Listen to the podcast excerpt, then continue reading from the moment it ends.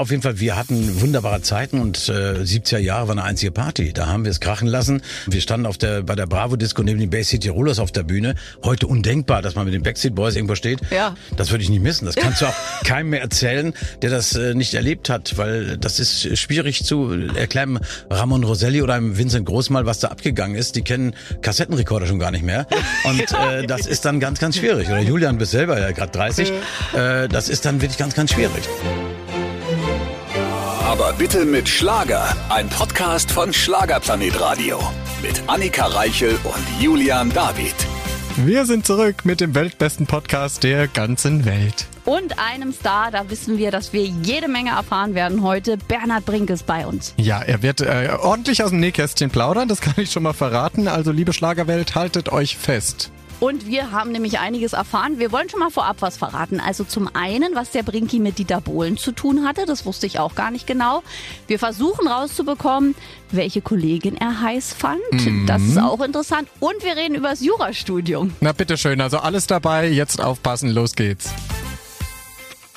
Auch heute wieder mit wunderbarem Starbesuch. Ein Mann, über den wir uns immer sehr freuen. Er hat nicht nur gute Laune, er ist nicht unfassbar talentiert. Nein, es ist auch der Mann, der sagt, Dieter Bohlens Lieder reichen nicht mal für meine B-Seite. Ach Gott, ja. Und er hat dem Wendler seinen perfekten Spitznamen verpasst. Hallo Bernhard Brink. Hallo. Naja, Dieter Bohlen, äh, die reichen schon. Äh, Das war die Anfangszeit von Dieter Bohlen als Schreiber und da haben wir uns kennengelernt halt und da hat er sechs Titel geschrieben und ich habe die Texte gemacht äh, bei sechs Liedern und es waren immer nur B-Seiten. Er völlig war genervt. Und Thomas Meise sagte immer, hm, das ist ja ganz gut, aber reicht nicht. Und so waren es immer die B-Seiten halt. Und das hat Dieter natürlich aufgeregt und hat sich ein bisschen abgewendet von Brinki, aber ansonsten hat er eine super Karriere gemacht, auch wenn er jetzt gerade eine kleine Delle hat, dass er da rausgeflogen ist bei der Jury, aber Dieter hat natürlich eine Wahnsinnskarriere gemacht, da muss man gar nicht reden. Und wie war so die Zusammenarbeit mit Dieter Bohlen? Du bist ja jemand, der es direkt erlebt hat. Ist er so, so anstrengend, so perfektionistisch oder? Er hat ja in seinem ersten Buch geschrieben, dass er als Fahrer von Bernhard Brink angefangen Ja, hat. ja. Der war natürlich nicht angestellt, aber er hat mich ständig abgeholt und zu Auftritten gefahren und hat mehr hammermäßige Nummer hier wieder und so, die Dieter. Und äh, dann war das eben wieder ein Lied und da hat sich ganz fleißig rangemacht, immer wieder. Und ich habe die Texte, wie gesagt, gemacht und äh, so war die Zusammenarbeit. Aber er war so ganz, äh, ganz in Ordnung und das war seine Anfangszeit halt. Und dann ist er nicht zu Potte gekommen, da hat er sich abgewandt und hat gesagt, mach ich was anderes. Was dann kam, wissen wir alle, Modern Talking war ein Riesenerfolg mit Thomas Anders. Wenn ich vielleicht dran geblieben wäre, wäre ich vielleicht blond und blond geworden mit Ja, ihm. und Modern ja. und Talking. Das äh, wäre alles nicht unmöglich gewesen, weil Thomas Anders hat ja auch mal mit Schlagern angefangen. Richtig. Und, und äh, ist dann von ihm da gepackt worden, weil er war ja immer schlageraffin und äh, das hat ihn ja auch ausgezeichnet. Auf jeden Fall. Und was man eher sagen muss bei euch, wenn man die Namen schon hört, das Schöne ist bei dir, du hast halt auch durchgehalten. Du hättest ja auch irgendwann mal sagen können, gerade in den Zeiten, wo Schlager nicht so lief, oh, jetzt habe ich ja die Schnauze voll, jetzt mache ich doch einen ordentlichen Beruf. Aber du bist dran geblieben und klingst ja moderner als äh, manch junge Kollegen. Ja, das ist einfach eine, hat sich so entwickelt, sag ich mal. Ich bin immer zeitgeistgemäß äh, produziert worden. Damals mit Thomas Meiser hat schon erkannt, dass ich durchaus eine gute Stimme habe und dann auch ein bisschen variantenreicher singen konnte. Und so haben wir immer auch so Exile äh, auf Deutsch gesungen, frei und abgewandt, äh, How could this go wrong und sowas. Und dann kam er auf die Idee von Susi Quattro in den 70er Jahren dann diese If you äh, can't give me love und äh, She's in love with you. Ich wäre so gern wie du. Sowas zu machen, das war damals auch sehr, sehr modern. Und so haben wir immer solche modernen Anstriche gehabt. Das habe ich bis heute durchgehalten. Und das ist sicherlich auch ein Grund, warum es mich nach 49 Jahren jetzt immer noch gibt und wir hier über mich quatschen mit dem neuesten Album. Das ist nun mal ein Funk, das hat einfach, äh, da musst du auch Glück haben. Und ich bin da dran geblieben und habe jetzt auch mit Henning Verlage, der von Unheilig übrig geblieben ist, vom Grafen, einem wunderbaren Produzenten, dann zum anderen in Stuttgart ganz neu Felix Gauder, der auch ein hochbegabter Typ ist. Und äh, mit dem haben wir herrlich gearbeitet. Insofern muss ich sagen, ist natürlich ein Glücksfall, diese Leute jetzt auf der, auf der Zielgeraden der Karriere noch kennengelernt zu haben. Es läuft beim Schlagertitan Bernhard Brink, ja? Nein, vor allem das Schöne ist, du hast dir immer deine positive Art bewahrt. Ich glaube, wahrscheinlich hast du auch Dinge erlebt, die man nicht mal in die Öffentlichkeit bringen darf und will und sollte. Aber wie hast du denn das geschafft? Also dich immer auch vielleicht wieder aus Tiefs rauszuziehen, wo du, wo es vielleicht mal hier, ach, der Brink, der ist überholt oder was auch immer. Das gab's ja immer. Äh, Schlager wurde immer belächelt und so weiter. Der Schlager wurde oft tot gesagt. Das, der war aber nie tot. Aber ich habe auch nie so ein Tief gehabt, das sagte, es war völlig weg. Es war die einzige kritische Phase wirklich mal, äh, war die neue Deutsche Welle-Zeit, Anfang der der 80er, als die ganzen Plattenfirmen sich abwandten vom Schlager und haben gesagt, nur noch, ich will Spaß, ich will Spaß und aha, aha, aha und solche ja. Sachen.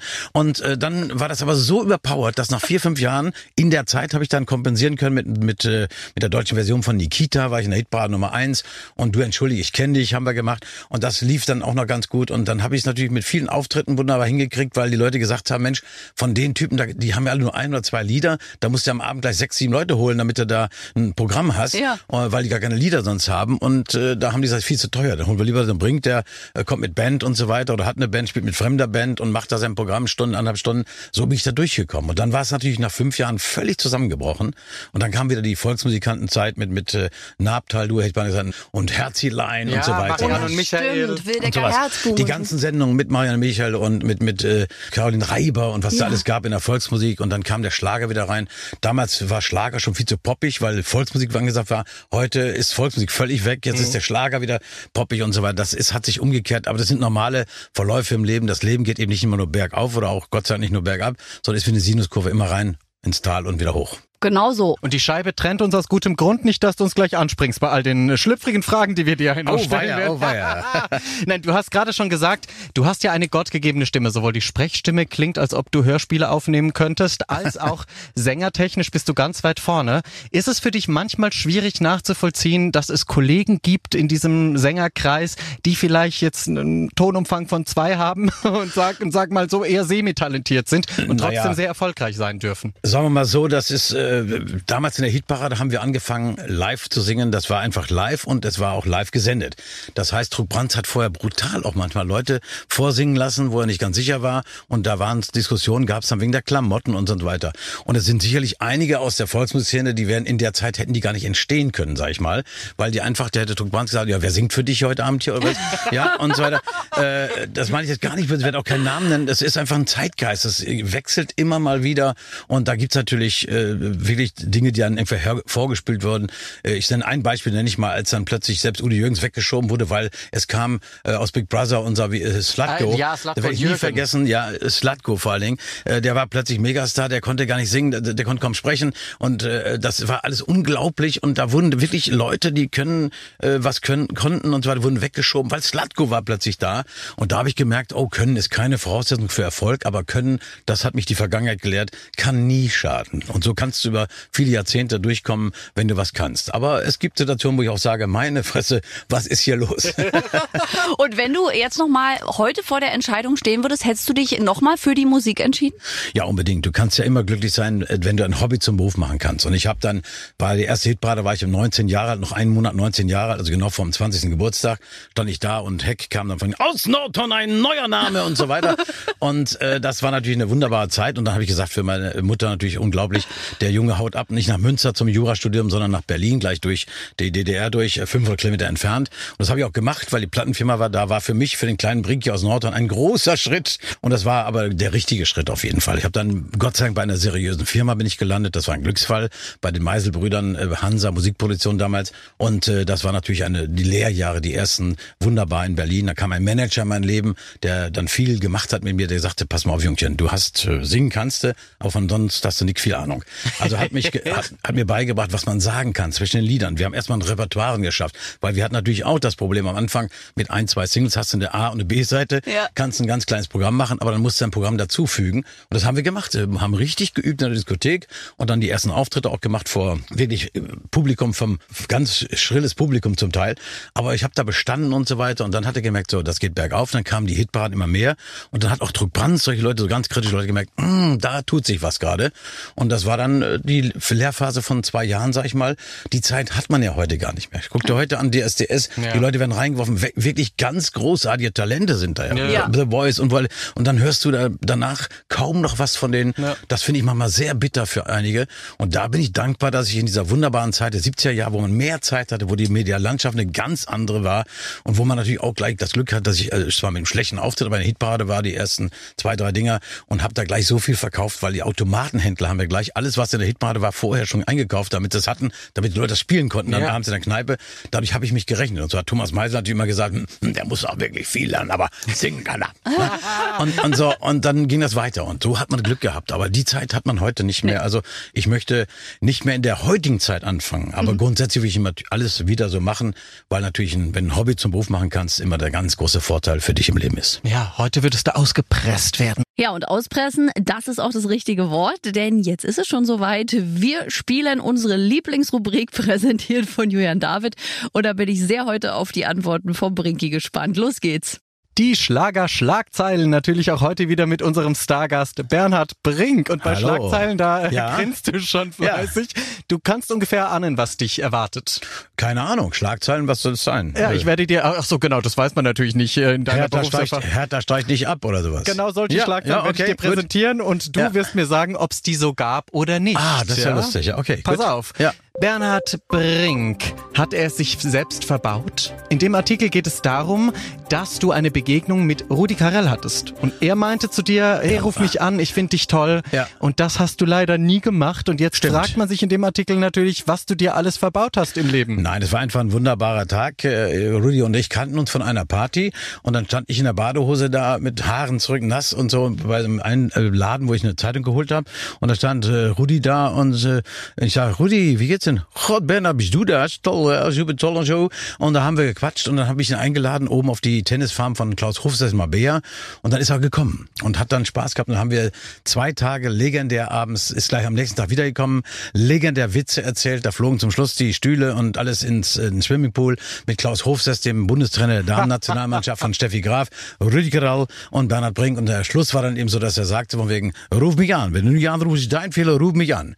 Und da habe ich dann Mist gebaut, weil da lief ich sehr gut, war unheimlich viel unterwegs und habe dann einfach äh, verpasst, so äh, anzurufen, weil mir alle gesagt haben, Rudi wäre hingegangen, hätte mit dir eine Sendung konzipiert in drei Tagen in Bremen und hätte dann die Bosse angerufen, hier, mit Bernhard Brink müsst ihr das und das machen. Und das habe ich versaut, Na eindeutig. toll. Warst in deiner eigenen Blase kurzzeitig und hast Ja, einfach das Carell war, vergessen. äh, und habe dann gedacht, meint das wirklich ernst? Ich habe gezweifelt und das, das war ein Fehler, ganz klarer Fehler.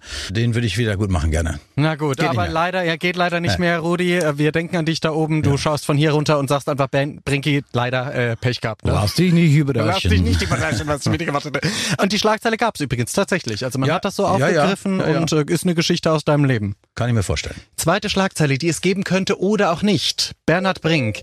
Wie viele Schutzengel hat er? In dem Artikel geht es darum, dass du in kurzer Zeit zwei lebensbedrohliche Situationen hattest. Ja. Einmal bist du Ja. geflogen Ja. und die Maschine Ja. wäre fast in Flammen aufgegangen und dann Dann ich, ist dein äh, Auto auch noch irgendwie explodiert. Alles und du richtig. Wärst Alles eigentlich drin gesessen. Alles richtig. Ich war, äh, um aufs Auto zu kommen, äh, das Ding ist implodiert und zwar dieses äh, Head- Head-Up-Display Ja. vorne. Mhm. Da haben die einen Fehler gehabt damals im Auto, da haben die Serie auch zurückgerufen und so weiter. Und das Ding stand Gott sei Dank in der Garage, als das implodiert ist. Und da war ich gerade an dem zwei Tagen vorher reichlich unterwegs. Und da habe ich Glück gehabt. Und das andere war einmal äh, einmal die Maschine, die Boni M damals zur Silvester-Show. Boni M hat gesagt, nee, in so eine kleine Maschine, Tempelhof steigen wir die ein nach Saarbrücken und so weiter. Nee, nee, nee, nee, wir wollen anders. Und dann haben die einen Flieger nach Frankfurt genommen, von da einen Bus und so weiter. Und ich bin natürlich ja, bin drin in die Maschine wie immer und so weiter. Und dann ging wirklich ähm, mit über Frankfurt auf der halben Strecke oder mehr als die halbe Strecke plötzlich war ein Propeller weg und der andere stotterte auch schon. Da äh, liefen auch die Stewards und Stewardessen, da die zwei Leute liefen da ein bisschen äh, mit Schweißperlen durch die Gegend und so weiter und dann Notlandung zurück nach Frankfurt und dann war unten und dann kam natürlich ich in Saarbrücken dann auch mit dem Auto an von Frankfurt und so und dann stand schon Bonnie M da, die kannten, wir kannten uns ja gut damals und zeigten mir den Finger und sagten, da schöne Scheiße. Das war natürlich hammerhart und äh, na gut, äh, shit happens und es ist Gott sei Dank gut gegangen. Eben, aber wie gehst du mit sowas um? Also hast du danach irgendwie, denkst du wirklich, danke, wer auch immer da oben ist, Ja. danke, dass du auf mich aufpasst oder hast du es gut wegstecken können? Natürlich hast du das gedacht und so, oh, sag, hammer, hammermäßig, aber warst natürlich froh und so weiter, bin aber gleich wieder in den nächsten Fliegerin und nach dem Motto, das geht immer weiter. Wer vom Pferd fällt, sollte ja gleich wieder reiten und genauso habe ich das natürlich auch gemacht und das Fliegen ist ja nach wie vor noch das sicherste, aber wenn es natürlich da passieren würde oder passiert, ist es natürlich äh, dann gleich ein ziemlicher Crash, ja. Richtig, Schocktherapie mit Bernhard Brink quasi. Ja. Immer direkt weitermachen. Nein, aber auch diese Schlagzeile gab es tatsächlich. Ja. Also Gott sei Dank ist dir da nichts passiert Ja, und auch Gott den Dank. anderen allen nicht. Also pass auf, die letzte Schlagzeile, Ja. die es geben könnte oder auch nicht. Bernhard Brink hatte ein Problem mit Howard. In dem Artikel geht es darum, dass äh, Howard ja schon Abschiedstourneen gefeiert hat und ist dann wiedergekommen und du hast gesagt, ah, das finde ich albern. Also wenn ich merke, es interessiert die Leute noch, Ja, dann ja. mache ich weiter. Wenn nicht, dann gehe ich irgendwie äh, nach das Hause. Sind, sind meine Worte. Ich habe aber kein Problem mit Howard. Ich habe nur, der Howard hat keinen Bock mehr. Das, das kann es also gegeben haben. Ich würde mal sagen, das hat bestimmt irgendwo, stand wirklich irgendwo und hat fünf Jahre da in, in Amerika, der hatte Langeweile und hat dann gesagt, von wegen, äh, ich, ich, ich, bei Kern hat er gesagt, ne, ich sag mal ganz kurz, ich, ich, ich will wieder. Ne? Äh, Und das hat er gemacht und da fand ich den Abschied dann doof, weil haben ihn wirklich alle gefeiert und so weiter. Das habe ich mal sicherlich gesagt, aber ich habe mit Howard überhaupt kein Problem. Im Gegenteil, ich finde Howard großartig und insofern äh, ist das bestimmt gelaufen, ja. Aber das bauen ja die meisten auch ein bisschen so auf, äh, bauschen das ein bisschen auf, damit es ein bisschen spektakulär ist und dann kommt im Text rein, dass es ganz harmlos ist. Aber ich habe äh, immer gesagt, ein Comeback. Würden Sie denn mal aufhören, sagen, ich höre gar nicht erst auf, wenn ich dann merke, die Leute wollen mich nicht mehr haben oder ich merke, das geht zu Ende, dann lasse ich es entweder, wenn es die Leute noch interessiert, mit einem Knall auf beenden oder aber so, dass ich es langsam ausblende und verschwinde einfach, weil die Leute interessiert eh nicht mehr, was du machst. Das macht man natürlich von der Zeit abhängig und weiß ja nicht, äh, wie das weiterläuft. Das wird sich ja zeigen. Das wird sich ja irgendwann bei mir ergeben, ob es sich überhaupt lohnt, einen wichtigen Ab Abschied zu haben, weil Leute sagen, den nehmen wir noch für wichtig oder du bist gar nicht wichtig genug, dann eben weiche ausblende. Natürlich ist es wichtig, wenn du irgendwann aufhören willst. Entschuldigung, du bist eine. Musiklegende, ja, von daher. Aber auch diese Schlagzeilen mit Howard, die gab Ja, es das- natürlich. ja, ja, kann sein. Wie Ja, du aber sagst, man bauscht das Ganze etwas auf. Und ich glaube auch, du bist halt auch so ein Kollege, wenn dir was nicht passt, dann sagst du es auch direkt dem Menschen Ich ins sag Gesicht. das, ne? ich bin einer wirklich mal auch einen raushaut und dann, wenn ich merke, oh, das war ein bisschen too much, bin ich auch manns genug zu sagen, das tut mir her so und so oder du oder tut mir leid, das habe ich nicht so gemeint, aber ein bisschen frech, ich habe mich über was anderes geärgert, entschuldige mich auch. Dann ist das Thema auch erledigt. Also ich kann wirklich an jedem Kollegen vorbeigehen und man hat auch manchmal ein bisschen Angst vor mir, so ein bisschen bei Interviews und so weiter sagen, oh, der ist manchmal ganz schön direkt und haut drauf, aber äh, das meine ich wirklich nicht böse, weil ich äh, bin eigentlich auch jemand, der Harmonie äh, nicht süchtig ist, aber Harmonie braucht und will und wenn ich eine kritische, wenn einer eine kritische Fläche anbietet, dann muss man natürlich auch journalistisch da hingehen und sagen, aber bös, boshaft, äh, nein, dazu neige ich eigentlich nicht. Nein. Nein, außerdem ist es viel schöner, wenn jemand direkt ist, als dieses Ja. Gerede hinterm Rücken und du kriegst es mit und bist irgendwann verunsichert, als dass du direkt hingehst und sagst, du, äh, finde ich doof, was du da gemacht Genau, hast. genau viel so. besser. Genau so, ja. Kann man noch was lernen von dir. Also vielen Dank äh, zu, beim Mitmachen Gerne. bei den Schlager-Schlagzeilen. Wunderbar. Ja, herrlich. Also das mit Rudi Carell wusste ich auch nicht. Ich lerne hier immer noch was bei den Schlagerschlagzeilen. Und zum Glück ist unsere Zeit nicht um. Wir haben noch richtig viel Zeit zum Quatschen. Deswegen, äh, lieber Julian, du bist wieder dran. Mach mal hier noch mal eine ordentliche, standesgemäße Anmoderation für unseren Schlagertitan. Immer noch bei uns im Studio, gut gelaunt und Anekdoten sicher. Hier ist er, Bernhard Brink. Nein, das, Hallo. das Leben ist eine Anekdote. Dein Leben ist eine einzige Anekdote. Eine einzige Anekdote, ja. Deswegen freuen wir uns auch immer auf Besuche, weil man immer was zu plaudern hat. Und ich muss immer schmunzeln, wenn ich so höre, du hast ein Jurastudium angeschrieben. Ja. Also ich könnte mir das auch vorstellen, das hättest du auch gekonnt, glaube ich. Du hättest die Leute einfach an die Wand gequatscht. Äh. Ja, so ungefähr, ja. Äh, also sagen wir so, ich habe da einfach die Entscheidung gehabt, mein Vater war Architekt und der wollte gerne, dass ich das Büro in Nordhorn übernehme. Ja. Und das war nicht mein Ding. Ich war mit ihm natürlich öfter auf Baustellen, habe gesehen, was bei für ein Fusch, was da alles für Pannen passieren können beim Bauen. Darum bin ich auch heute sehr immobilienaffin, also kenne mich da ganz ordentlich aus und so weiter. Und da habe ich viel mitbekommen, aber das war nicht mein Ding. Und dann Jura fand ich einfach, bin ja immer so ein Gerechtigkeitsfanatiker gewesen, fand ich eigentlich ganz schick. Also ich habe aus der Not, wurde Jura geboren Ah, okay. und hatte auch so ein Abi mit 3-0, also sehr durchschnittlich. Die 4-2 hatte ich natürlich in Sport, Musik, Religion und solche Sachen. Und äh, In den wichtigen Fächern. in den wichtigen Fächern, genau. Und sagten, und dann habe ich gedacht, dann mache ich das eben. Dann meine Mutter hat natürlich gehofft, ich fahre nach Münster zum Studium und 60 Kilometer entfernt kann sie auch mal nachgucken, ob die Wäsche sauber ist und so. Ja. Dann bin ich gleich dann durch die Plattenfirma eben durch das Vorsingen nach, Nach Berlin. Berlin. und habe ich ja vorhin erzählt. Und äh, da war dann natürlich ein weiter Schritt und ein großer Schritt und dann habe ich da im Fachbereich 9 an der FU angefangen. Aber dann wurde sukzessiv der Erfolg immer größer bei der Musik mit den Hitparaden und mit den Auftritten, dass ich dann Gott sei Dank auch dann in den 70er Jahren richtig Erfolg hatte und habe mich weiter eingeschrieben wegen des schlechten Gewissens meinen Eltern gegenüber und wegen der AOK auch, wegen der Versicherung. Und äh, als sie dann merken, der bringt taucht gar nicht mehr auf, nur noch einschreiben, dann haben sie mich nach 16 Semestern von Amts wegen exmatrikuliert. Hast, hast du nachzahlen müssen, ja, von der AOK und Nein, so? nein, nein, nein. Das war ja, das war ja seriös in Ordnung, ne? Das war schon, das habe ich ja gemacht, ganz normal. Aber äh, das war einfach, die haben einfach gesehen, der kommt gar nicht mehr und dann, dann war es erledigt. Verdammt. Jetzt hast du gesagt, du bist immobilienaffin. Hättest du nicht Leuten wie Matthias Reim und so aus der Patsche helfen können, als die sich so da veräppeln Ich gelassen ich, haben? Ich habe ich hab zum Teil mit Matze gearbeitet zu der Zeit, Ja. aber du weißt, wie das ist, wenn Leute Erfolg haben. Äh, Nino ist auch so einer, dem ich gerne geholfen hätte. Ja. Matze auch, mit dem habe ich ja sehr eng zusammengearbeitet, aber die sind dann auch in dem Erfolgsstatus sind die auch sehr beratungsresistent Ja. und hören nicht so richtig zu und so weiter. Und Matze hat das auch nicht interessiert, sage ich mal. Der hat dann an seine Leute geglaubt und hat dann sein Ding gemacht und sicherlich viele Fehler und so weiter. Wir sind heute nach wie vor wirklich befreundet und kennen uns ja ewig lange. Und Nino ist auch so einer, den ich von der Stimme her ein großartiges Ja. Talent, eine tolle Stimme und so, aber auch einer, der, äh, du kannst mit ihm reden, montags und dienstags redet er mit dem nächsten und mittwochs weiß er gar nicht, mit wem er geredet hat. Und das ist so, aber ich mag den Kerl einfach und äh, aber das sind so, die haben ihre Fehler gemacht und man soll sie machen und dann dafür gerade stehen. Das macht Nino ja auch auf eine Weise. Der war ja neulich bei mir auch bei den Schlagen des Monats und hat gesagt, ja Bernhard, du kennst mich ja. Ich habe dann gezockt und gemacht. Der steht da heute drüber und sagt, ich, der weint ihm nicht mehr hinterher. In meiner Einstellung wäre ich total traurig, wenn ich irgendwo spiele, zocke und das Geld ist weg, weil genau weißt, du die Bank gewinnt immer oder spielt Casino und äh, da, darum spiele ich lieber gar nicht erst, weil ich mich genau ärgere über sowas äh, Blödes. Und insofern äh, muss das jeder für sich selber entscheiden letztendlich. Ne? Aber warum glaubst du denn vielleicht, dass es bei dir nicht so weit kam? Weil man hat das ja oft. Leute werden schnell berühmt. Du warst ja auch jung. Dann eskalieren die so völlig, dann verlieren sie Geld, weil sie denken, jetzt bin ich hier der König. Du warst ja auch jung. Was glaubst du im Nachgang war der Grund, dass du immer geerdet bliebst? Erziehungssache. Meine Eltern sind sehr bodenständig. Mein Vater war sehr erfolgreicher Architekt.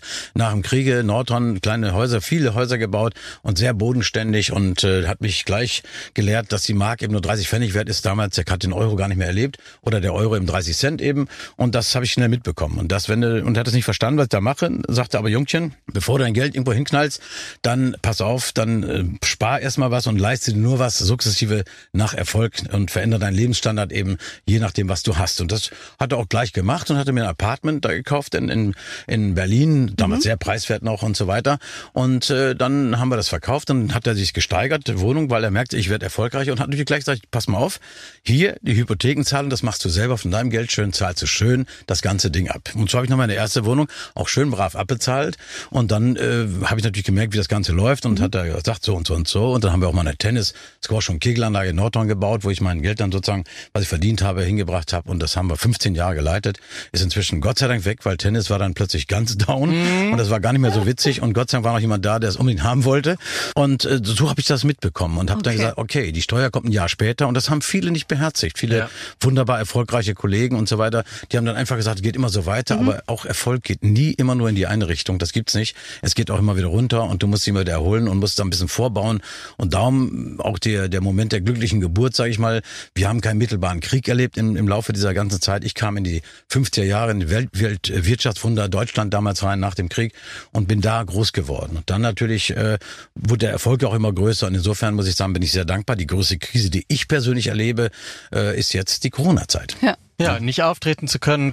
Wir haben gerade schon gesprochen von den goldenen Zeiten, von deiner tollen Erziehung durch Papa, der natürlich Ja. dir Bodenständigkeit beigebracht hat. wirklich. Und jetzt trotzdem Butter bei die Fische, Bernhard Brink. Es gab doch Exzesse. Du kannst mir das nicht erzählen. Howard Carpen, den Roland Kaiser stehen hier und sagen, ja, ich war früher schon ein schlimmer Finger. Jetzt du. Was heißt schlimmer Finger? So, ja. Es gab äh, da, im Gegensatz im Gegensatz zu den jungen Leuten, die heute mit AIDS äh, konfrontiert werden mit Corona jetzt, die niemanden kennenlernen können, weil vielleicht müssen die Paar schippen oder was weiß ich irgendwas. äh, auf jeden Fall, wir hatten wunderbare Zeiten und äh, 70er Jahre war eine einzige Party. Da haben wir es krachen lassen. Alle, die wirklich äh, Spaß hatten, das haben wir mitgenommen. Wir standen auf der bei der Bravo Disco neben den Bay City Rollers auf der Bühne. Heute undenkbar, dass man mit den Backstreet Boys irgendwo steht Ja. und so weiter. Das war einfach so und dann waren die Mädels da. Das war eine wunderbare Zeit. Also das würde ich nicht missen. Das kannst du auch keinem mehr erzählen, der das äh, nicht erlebt hat, weil das ist schwierig zu erklären. Ramon Roselli oder einem Vincent Großmal, was da abgegangen ist, die kennen Kassettenrekorder schon gar nicht mehr. Und äh, das ist dann ganz, ganz schwierig. Oder Julian, bist selber ja gerade 30. Äh, das ist dann wirklich ganz, ganz schwierig. Ne? Das ist schon, das war eine ganz, ganz tolle Zeit. Ich meine, die Fantasy-Jungs äh, schwärmen jetzt von 80ern. Die habe ich auch erlebt, logischerweise. Wer natürlich länger dabei ist, hat die 70er und die 80er erlebt. Das war auch noch schön, aber es war nichts gegen die 70er. Das glaube ich. Ich würde alles dafür geben, mal einen Tag in den 70ern Ja. bei so einem Fest. Ich glaube, Ja. das war richtig einfach Wir toll. waren auch, wir waren auch nach der Hitparade in der Todeszelle gemeinsam, haben wir genannt. Todeszelle war der Schweizer Hof, die Bar, anschließend mit Heck. Und dann sind wir noch in die Badewanne in die Diskothek gegangen oder so weiter. Dann später vielleicht auch mal an die Badewanne, aber äh, da passen ja nicht so viele rein. Und aber es war eine wunderbare Zeit, ja. Das so. glaube ich. Ihr habt auch Streiche euch gespielt, hat der Irene ja. Schier schon erzählt und Gigi Anderson. Ihr wart ja auch so miteinander, auch so wirklich nicht nur Kollegen, sondern ja. Freunde, habt miteinander Blödsinn gemacht. Das fehlt. Heute reisen die Leute. Hitparadentournee, das hättest du erleben müssen. Bert Berger, wenn der einmal die Energie gebracht hätte auf der Bühne neben Cindy, die auch hinter der Bühne gebracht hat, äh, unvergessen, wunderbar. Der hatte aber einen, einen unglaublichen Humor. Der hat wirklich viel äh, Spaß äh, zu beigetragen, dass wir hatten. Das war unglaublich. Das waren einfach, ich habe ja ein Jahr lang, ich habe gar nicht gemerkt, dass ich von 20, 30 wurde. So ja. war ich unterwegs. Ich, ich habe die, ich hab die zwei großen Hitparadentournee mitgemacht. Jedes Jahr Bädertournee, äh, Soldatenheim-Tournee, das kann man gar nicht mehr erzählen. Das war die mit die schrillste Tournee, die ich in meinem Leben gemacht habe.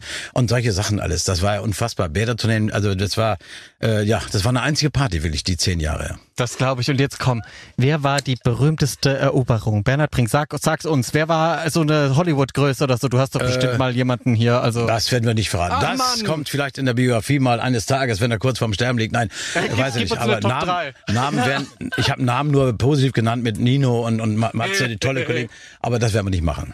Wir haben letztens schon überlegt im Studio bei einer Moderation, ob der Brinky irgendwann eine Biografie schreibt, weil Gigi Anderson will ja unbedingt eine schreiben, hat er mehrfach schon äh, hier verraten. Und wir haben immer gesagt, gesagt, also wenn einer ein Buch schreiben kann, dann bist doch eigentlich du das. Ja, das wird mal sehen. Wir werden auf jeden Fall habe ich jemanden jetzt im Auge, der das schreiben könnte, ja. weil selber muss man muss man fürs Futter äh, sorgen und aber einer der wenn, dann möchte ich es wirklich so machen, dass man nicht disst oder sowas, sondern es soll einfach äh, ein, ein, eine unterhaltsame, sehr lustige, distanzierte Sache sein, wo man sich selber auch verarscht und so weiter. Es muss lustig sein. Die Leute sollen darüber lachen können. Und wenn ich so Geschichten erzähle, dann merke ich immer mehr die Leute leuchten Augen und sagen, Mann, Mann, Mann, erzähle mal alles und ja. so. Und dann, aber da muss ich meine Ex-Manager und alle reaktivieren. Aber wir sind dabei. Wir, wir überlegen gerade ernsthaft, ob man sowas nicht macht zum 50-Jährigen nächstes Jahr. Also dem ist es kein Diss, es ist dann ein Sachlagenbericht. Ja, wenn es so war, ja, dann war es halt ja, so. Was willst du machen? Auch, auch das stimmt, auch das stimmt. Nein, aber es sind ja viele, kommen ja an und äh, ich rechne jetzt ab ja, mit der Branche. das wollen wir nicht machen. Das finde ich jetzt sehr äh, blöd. Und äh, dazu war die auch zu lustig und verdanke ich der Branche auch viel zu viel.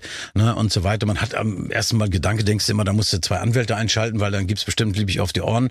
Aber das muss gar nicht sein. Du kannst es auch anders machen und kannst auch mal kritisch was anmerken. Das kann man ja wunderbar machen.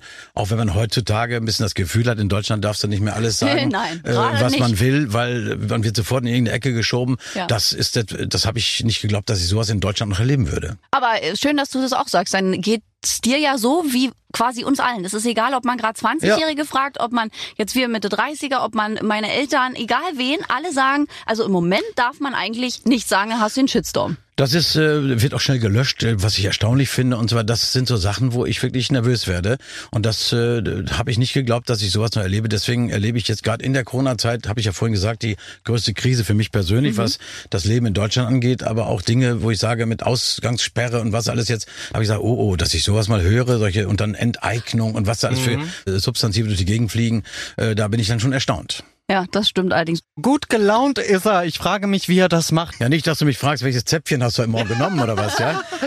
ich dachte mir sowas schon, aber ich wollte nicht so indiskret sein. Nein, aber es ist so einfach, äh, äh es nützt ja nichts, wenn du mit einer Flappe durch die Gegend ziehst und im Moment läuft es ja auch wieder wirklich sehr gut.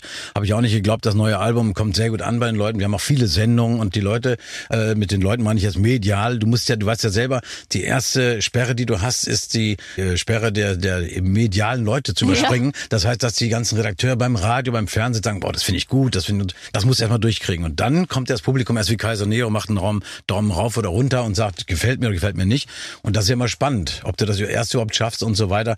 Und das äh, gelingt ganz gut und da sind wir auf einem guten Wege und das freut mich natürlich sehr bei der neuen Firma, dass wir einen sehr guten Start haben gerade. Auf jeden Fall. Und du musst doch aber langsam auch schon Hummeln im Hintern haben, was Auftritte angeht. Ne? Also ich habe ja schon diverse Live-Auftritte von dir gesehen in Berlin, auf Mallorca, ja. wo auch immer. Und man merkt ja, der Brinki will raus. Ich weiß noch auf Malle, wo Bata Illich drei Stunden überzogen hat und du hinter dem Vorhang geschaut hast, ey Bata, ich möchte auch noch. Also das waren ja also, so Momente, du musst doch jetzt langsam wenn, auch. Wenn er, wenn er drei Stunden überzogen hätte, wäre er tot jetzt. also das war ja so, wo du merkst halt, der Brink will halt auf die Bühne. Das ist ja auch dein Element. Ich sag mal so, äh, natürlich gehört das dazu und das ist ja mit Band und so weiter wunderbar, aber äh, das äh, Positive an der Corona-Zeit war auch, man ist mal zur Ruhe gekommen. Ich habe ja nie in den ganzen äh, 48, 49 Jahren habe ich eine Auszeit genommen, sondern jetzt wurde ich gezwungen, mal ein bisschen drüber nachzudenken, ein bisschen ruhiger zu fahren. Das hat auch sehr gut getan. Die Stimme wieder frischer. Wir haben im Studio gesungen, plötzlich an einem Tag zehn Titel und sowas alles. Und dass der Felix Gauder sagt, meine Fresse, ist ja wunderbar, der ist ja gut drauf. Denn früher bist du von einem Auftritt, äh, du bist nur nachts in Mallorca und so gekommen. Jetzt hast du das alles wirklich schön klar wieder runtergesungen und äh, wunderbar und äh, habe meine Sendung machen können, die Schlager des Monats, mhm. äh, weil die ohne Publikum konzipiert war und paar andere Kleinigkeiten. Aber ansonsten war es natürlich wirklich wie alle anderen eben ohne Auftritte und ganz viel zu Hause. Ich konnte Gott sei Dank finanziell kompensieren, weil ich so lange dabei bin und aus Gründen, die ich vorhin erwähnt habe, dass man natürlich aufgepasst hat, dass man für solche Zeiten, für so einen Notfall eben vorsorgt. Und insofern war das natürlich nicht nur bitter, sondern auch eine gute Erfahrung. Aber jetzt langsam sollte es zu Ende gehen und wir wollen wieder raus. Alle, das geht der Frank Zander und allen Kollegen hier in Berlin und so weiter genauso. Und äh, ich denke mal, es ist bald der Startschuss wird kommen. Ja, und auch deine Frau will ich doch mal wieder aus dem Haus haben, oder? So, das war wahrscheinlich so, so ungefähr, so ungefähr auch, ja. Ich wollte gerade sagen, versteht ihr euch noch gut, oder? Naja, jetzt in den letzten Tagen waren wir wirklich, wir haben es äh, wirklich das äh, noch näher angenähert sozusagen, mhm. weil das geht bei uns wunderbar. Wir können wirklich äh, total gut äh, zusammen sein und genauso auch mal ein paar Tage weg sein. Das kannte sie auch gar nicht anders, da weil sie selbst äh, vernetzt ist mit ihren Freunden, mit allem und so weiter. Und insofern war das überhaupt kein Problem. Sie sind ganz viel spazieren gegangen um Berlin rum, haben Gegenden kennengelernt, die wir vorher nie gesehen haben. Und das war ganz spannend. Und Ute musste ganz viel kochen. Das war natürlich ein, äh, eine echte Bestrafung. Nicht für mich, also nein, für sie, weil sie kocht sehr gut, aber nicht so gerne und macht das, was sie äh, kann. Das macht sie wirklich richtig gut. Und äh, aber es war natürlich eine echte Herausforderung, weil auch die Lokale, dann hast du auch nicht den Bock gehabt, da wieder hinzufahren, anzurufen, dich anzustellen. Und das war immer kompliziert. natürlich haben wir es ein paar Mal gemacht, aber ansonsten waren wir natürlich auch viel zu Hause. Aber es hat auch was Gutes. Definitiv. Gibt's denn im Leben von Bernhard Brink, gibt's da sowas wie Neid oder so? Schaust du vielleicht manchmal irgendwie in Tagen, wo du nicht so perfekt drauf bist, schaust du da manchmal Fernsehsendungen und denkst dir, was, warum ist der denn schon wieder da und nicht ich? Gibt's sowas? Gab's sowas in der Vergangenheit oder hast du das ad acta äh, gelegt? Jeder, der, der, äh, jeder, der lange dabei ist, wird das sich mal erwischt haben dabei, dass man irgendwie neidisch reagiert hat und sagt, scheiße, was ist der schon wieder und so weiter. Aber grundsätzlich bringt das alles gar nichts. Das äh, regt dich nur auf, das ist alles Unsinn. Wortspiel, und, es bringt gar nichts. Ja, genau. Und es ist, ja, so ungefähr. Und es ist einfach dann sinnlos und du kannst eh nichts ändern. Und da ich ein sehr pragmatischer Mensch bin, habe ich mir das abgewöhnt, habe gesagt, das ist alles Blödsinn, weil viele gucken ja auch und sagen, was macht der bringt denn schon wieder? Immer noch ist der da, das gibt's doch gar nicht. Ich möchte mal wissen, was Kollegen, die verschont sind aus der Hitparadenzeit, was die heute denken, wenn sie mich dann noch immer rumtrum sehen und sagen vielleicht auch so. Und deswegen, wenn du irgendwo mit dabei bist, ist das alles in Ordnung und es gibt keine perfekte Karriere, dass du immer, immer dabei bist und immer auch vorne bist, das gibt es einfach nicht. Ein paar sind wirklich ja noch übrig geblieben, ne? Irene Shear, denke ja. ich mal, die kann da sehr viel erzählen. Gigi Anderson auf jeden Fall, klar. Roland, Howard, das sind ja so die. Das sind die Strategen, die, gerade Roland hat ja einen unglaublichen Niederschlag gehabt mit seiner ja. Krankheit. Da war die Karriere ja eigentlich beendet und so weiter. Ja. Und der erlebt eine Renaissance. Das ist unglaublich. Ja. Die Leute haben die Sehnsucht nach seinen Liedern. Also es ist Wahnsinn. Was bei Roland gerade passiert, ist ein extrem positives Beispiel für eine eigentlich schon beendete Karriere. Und Gigi Anderson hat die 70er Jahre gar nicht erlebt. Er als Musiker, als Drummer in der Band. Aber Hitparade kam der erst in den 80er Jahren dazu. Ach, stimmt. Ne, das ist äh, und so weiter. Und, und, und meine Freundin die Howard Carpendale kenne ich schon richtig lange und so. Freue mich richtig, wenn ich Howard sehe. Und äh, das ist, äh, von dem haben wir vieles abgeguckt. Von Howard hat immer so schön an der Kamera, äh, Kamera immer rechts vorbeigeguckt, das war immer sehr gut, das habe ich mir auch angewöhnt dann und seine Handbewegung und so weiter. Also Howard war da sehr cool drauf, aber der ist ja auch einer, der äh, einfach da das Ganze einfach so nimmt, wie es jetzt läuft ja. ansonsten ist er auch nicht so überehrgeizig, glaube ich, Howard. Nee, war schon zweimal weg. Also muss man ja auch ja, sagen. Ne? Also ja. Howard hat ja schon zweimal keinen Bock mehr und jetzt ist er Gott sei Dank wieder da, aber hat so einen ganz entspannten Tonus jetzt ja. an sich halt, weil er einfach sagt, na gut. Äh ich sage immer, für ein Comeback hatte ich keine Zeit. Stimmt, du warst einfach immer dauerhaft unterwegs. Deswegen, du warst einfach auch immer da. Also das ist toll, finde ja, ich. Ja, es ist einfach eine Sache gewesen, die hat sich so ergeben, dass äh, wenn Leute an mir vorbeiflogen nach oben, sind sie, habe ich sie auf dem Weg nach unten wieder gesehen. Da war ich immer wieder unter ein paar anderen, aber war dabei. Das war in 70er Jahren schon so, wo ich gut verkauft hatte, da waren andere noch besser, aber das waren noch natürlich andere Zahlen. Wenn man das heute erzählt, dass wir da reinkamen, auch Roland dann und ich und sagen, oh, sieben Fässer Wein in der Woche 18.000 verkauft äh, und äh, 13.000 Daniel und sowas und das wöchentlich und so weiter. Man muss ja vorstellen, das waren das war, jeden Tag waren Tausende von Platten verkauft. Das waren einfach, das kann man heute gar keinem mehr erzählen. Wir sagen, hör doch mal auf zu lügen, du. Mhm. Das ist ja. Ne? Das glaubt keiner mehr, ja. glaube ich. Also ja. die moderne Jugend kennt ja nicht mal mehr eine dann, CD. Dann kam Bonnie M und so was mit 100.000 in der Woche und so weiter. Ja, das sind dann so Sachen, das sind alles Sachen, das kann man wirklich gar nicht mehr erklären. Das ist einfach eine Zeit gewesen, die war anders. Das gehört dann in dein Buch alles. Frisch siehst du aus. Hast du einen Ja. guten Doktor oder was ist die frische hab- Luft oder hast du also was Das war also die Pause. Das Wasser war extrem kalt heute Morgen. Ja. Mit Harvard. Ich bin ja auf Tour jetzt gerade, musste jeden Morgen, weil inzwischen ist ja Radio so, dass du nicht mehr glauben kannst, dass dich keiner mehr sieht, sondern es sind überall Kameras rum. Das wird dann gleich irgendwo gepostet, gemacht, getan und gleich live gestreamt und so weiter. Das ist überall. Das heißt, du kannst dir nicht mehr erlauben mit ungewaschenen Haaren und sowas oder hängt, hängt sein Toupet hinten am, auf dem Nacken oder das geht alles nicht. Du musst sauber aussehen, du musst also ordentlich aussehen, an, schön angezogen mit Hemdchen und so, dass du wirklich dann auch äh, vor die Kamera gehen kannst. Und das ist, hat sich völlig verändert, ja. Das stimmt. Das ist auch ein bisschen erhöht den Druck. Immer, sagen viele Kollegen. Ja, das ist, wenn du morgens dann wirklich so äh, sagst, oh, Frühstück schön, dann gehst du zum Sender, quatsch da ein bisschen rum, ein bisschen tiefer. Äh, Das geht gar nicht mehr. Das hat sich wirklich verändert, weil du musst dann auch gleich von der Kamera. Ja, ja. Zücken sofort das Smartphone, aber Ja. gebräunt bist du ein bisschen braun ja, du das sind zu Hause. Das war natürlich Zeit wiederum schön auf der Terrasse liegen, äh, an den schönen Sonnentagen, habe viel Tennis gespielt, extrem viel Tennis gespielt, habe auch gut gegessen, so nicht, aber ich habe viel Tennis gespielt, bin also in der Form meines Lebens sozusagen mit meinen 99 und, äh, ich habe, und, und wollte Mannschaft spielen, auch dieses Jahr mal wieder und so weiter, aber das findet alles gar nicht statt. Im Juli wird es wahrscheinlich losgehen, aber ich habe wirklich viel Sport gemacht, ja. Jetzt kannst du dich duellieren wieder mit Olaf dem Flipper. Ja. Ja, Jetzt Olaf ja beide. hat sich nie ergeben. Olaf, ich sehe äh, natürlich, ich habe ein paar Bälle geschlagen. Da war Gigi Anderson, der nun Tennis spielt, äh, wie ein Anfänger. Er war der Balljunge. ja, er kann, nein, Spaß mit Gigi. Und dann hat äh, Olaf sich mal hingestellt, war verletzt, aber du hast schon gesehen, am Netz, wie er die Bälle annimmt, der kann Tennis spielen, richtig. Und äh, insofern natürlich äh, wäre das mal schön, aber äh, ist öfter verletzt. Na guck mal, vielleicht holt ihr das nach. Ich erinnere mich, dass wir und beim letzten Mal, als wir uns so gesehen haben, ein Tennisturnier veranstalten wollten. Ja. Quasi im Doppel dann auch, du und ich gegen Olaf und Gigi Anderson vielleicht. Dann haben wir gute Ja. Chancen. Das war, das können wir machen, vielleicht Mallorca, wenn es wieder stattfindet hier bei der Schlagerreise. das machen wir. Ja, da hoffentlich spätestens kommendes Jahr. Und aber was bei dir auch so toll ist, du bist damals in so jungen Jahren nach Berlin gekommen und bist aber immer in Berlin geblieben, ne? Oder bist Ja. du irgendwann zwischendurch mal Nee. was, was ich nicht weiß? Ich, ich bin ein Berliner. Ja, kann ich sagen. Nordhorn werde ich natürlich nie leugnen, meine Heimat, meine Klar. Geburtsstadt. Und äh, bin aber seit 72 durchgehend in Berlin, bin immer hier geblieben. Toll. Also seit, äh, auch da fahre ich 50 jetzt, 50 jetzt nächstes Jahr auf der Bühne. Also Berlin und Brinki sind eine Einheit. Toll. Also hat's nicht mal irgendwie Lust in eine andere Stadt. Berlin hat dich so verzaubert, dass ihr geblieben seid. War einfach wunderbar. Wir hatten, wir kannten meine Frau ja auch, wir kannten so Häuser mit Garten, mit allem. Das wollten wir nicht, haben eine schöne Wohnung jetzt und wo wir auf einen schönen Garten, den andere bewirtschaften, runtergucken und auch mal nutzen können. Aber machen wir auch gar nicht. Wir sind wirklich auf der Terrasse.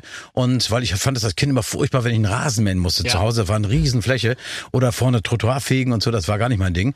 Und also handwerklich bin ich sowieso nicht der Spitzenmann. Also da tanze ich, wie ich koche und koche, wie ich tanze und so. Das ist alles äh, wunderbar jetzt so, wie es ist. Und aber Berlin fand ich immer ganz, ganz spannend. Ich kann mir vorstellen, München hat was, Hamburg finde ich ganz toll. Von den Großstädten sind wir gesagt. Ansonsten gibt's natürlich wunderbare Flecken in ganz Deutschland, weil ich habe Deutschland wirklich umzingelt von Tarp und Teck. Wisst ihr, was ist? Nein. Ja, Schleswig-Holstein oben, Flensburg ganz oben, Ja. bis Furt im Walde. Wisst ihr, wo das ist? Bayern wahrscheinlich, oder? Ja, tschechische Grenze Bayern, ja. Und da haben Leute einen Schnupftabak, die habe ich gar nicht verstanden. Das war, der, der Franz Beckenbauer, ja, ganz klar ist das, wenn der Franz redet, ist das ganz klar. das Gute Freunde, das ist das wunderbar. Das versteht man aber. Aber die sagen, oh, oh, wieder, oh, Das ist wie bei Florian Silbereisen zu Hause in Tiefenbach, da ganz Ja. Niederbayern da unten. Das ist die verstehst, also die Bayern verstehen sich selbst ja nicht. ja, da das unten. ist, äh, die sind wirklich schwer zu verstehen, ja. Mit Schnupftabak, mit allem, das war wunderbar. Also bleiben wir in Berlin mit dem Brinki, das finde ich gut. Und nächstes Jahr, was geplant zu deinem 50-jährigen Bühnenjubiläum? Man hört so von einigen Sachen, dass was geplant ist und vieles geplant ist und es wird bestimmt einiges passieren. Also wir haben da einiges vor und äh, ein Motto ist ein Titel ja auch auf dem Album, der dann auch erscheint. Äh, es geht immer weiter. Na das, da können wir uns doch auf eine Menge freuen, glaube ich. Ja, ich habe ja einen lebenslangen Vertrag jetzt. Das heißt, ich kann so lange machen, wie ich möchte. Bis du umfällst. Und ja, das ist dann wirklich und und wenn bis er klappert oder alle sagen, jetzt tritt mal ab, das ist peinlich, wenn man dir zuschaut und so weiter. Aber ich, solange ich so in Form bin, werde ich das machen. Ansonsten werde ich hoffentlich jemanden haben, der mir sagt, mm, oder eben ich selber merke vielleicht, äh, jetzt, jetzt wird Zeit. Du, vielleicht ist es besser, wenn du einfach Ja. auf deiner Terrasse sitzen, Sitzen bleibst, bleibst, heute ja. mal und die Sonne genießt. Ne? Nein, Da hofft man natürlich, dass es noch sehr, sehr lange dauert. Du bist in der Danke. Form deines Lebens, wie du gesagt hast. Also ja, das kann man sagen, ja. jetzt kann, äh, Es Lieben und Leben losgehen. Könnte schön stehen bleiben jetzt, aber es bleibt leider nichts stehen. Das ist das Schlimme. Ne? ja, ja, aber jetzt kann es ja wieder losgehen mit den Fitnessstudios und dann musst du einfach da weitermachen. Ja, und dann, das ist ja nicht das Thema, weil Tennis spiele ich ja viel und so, das mache ich ja wirklich. Das ist so ein Spiel, das mag ich einfach, weil du einfach um Punkte spielst, rennst dabei auch und so weiter und da es noch einigermaßen geht, mache ich das am liebsten. Ja, und da braucht man ja auch Ausdauer. Ich meine, also Natürlich. was, du spielst ja nun nicht ein bisschen. Ich habe das beobachtet Ja. von meinem Balkon auf Mallorca und dachte, oh Gott, oh Gott, gegen Brink willst du nicht spielen. zack, zack, zack. Lieber Brinki, leider ist unsere Zeit schon wieder um, aber äh, spätestens im kommenden Jahr zum Bühnenjubiläum machen wir hier nochmal ein richtig schönes Komm, Gespräch. ich drohe droh jetzt schon, ich komme wieder. ja, bitte. Und wir hoffen das auch. Vielen Dank für den heutigen Besuch. Ich danke, Bis ich bedanke bald. mich. Tschüss euch beiden. Ciao, ciao, Ciao. tschüss, tschüss. Ach, das war doch herrlich. Da wäre er bald Jurist geworden. Also von Bernhard Brink hätte ich mich vertreten lassen. Der quatscht den Richter so an die Wand, da gewinnst du den Prozess. Das stimmt. Und jetzt stell dir mal vor, wenn der Brinki und damals auch Roland Kaiser hat uns ja auch verraten in unserer Aber bitte mit Schlagerfolge, wenn er in den Vorstand gegangen Ja. wäre bei einer Autofirma. Also was für großartige Künstler wir verloren hätten. Und alle sind, haben sie Musik gemacht. Also naja Ja. gut. Aber es würde auch was fehlen ohne sie. Und äh, wenn ihr Lust habt, mit uns zu kommunizieren, dann macht das doch sehr gerne. Geht in die App auf den Briefumschlag und dann einfach eine Sprach- oder Textnachricht an uns. Da freuen wir uns sehr drauf. Und nächste Woche sind wir natürlich zurück mit dem weltbesten Podcast der ganzen Welt. Aber bitte mit Schlager. Ein Podcast von Schlagerplanet Radio. Die Radiowelt für Schlagerfans. Mit Schlagerradios für jeden Geschmack. In der App und im Web. Schlagerplanetradio.com.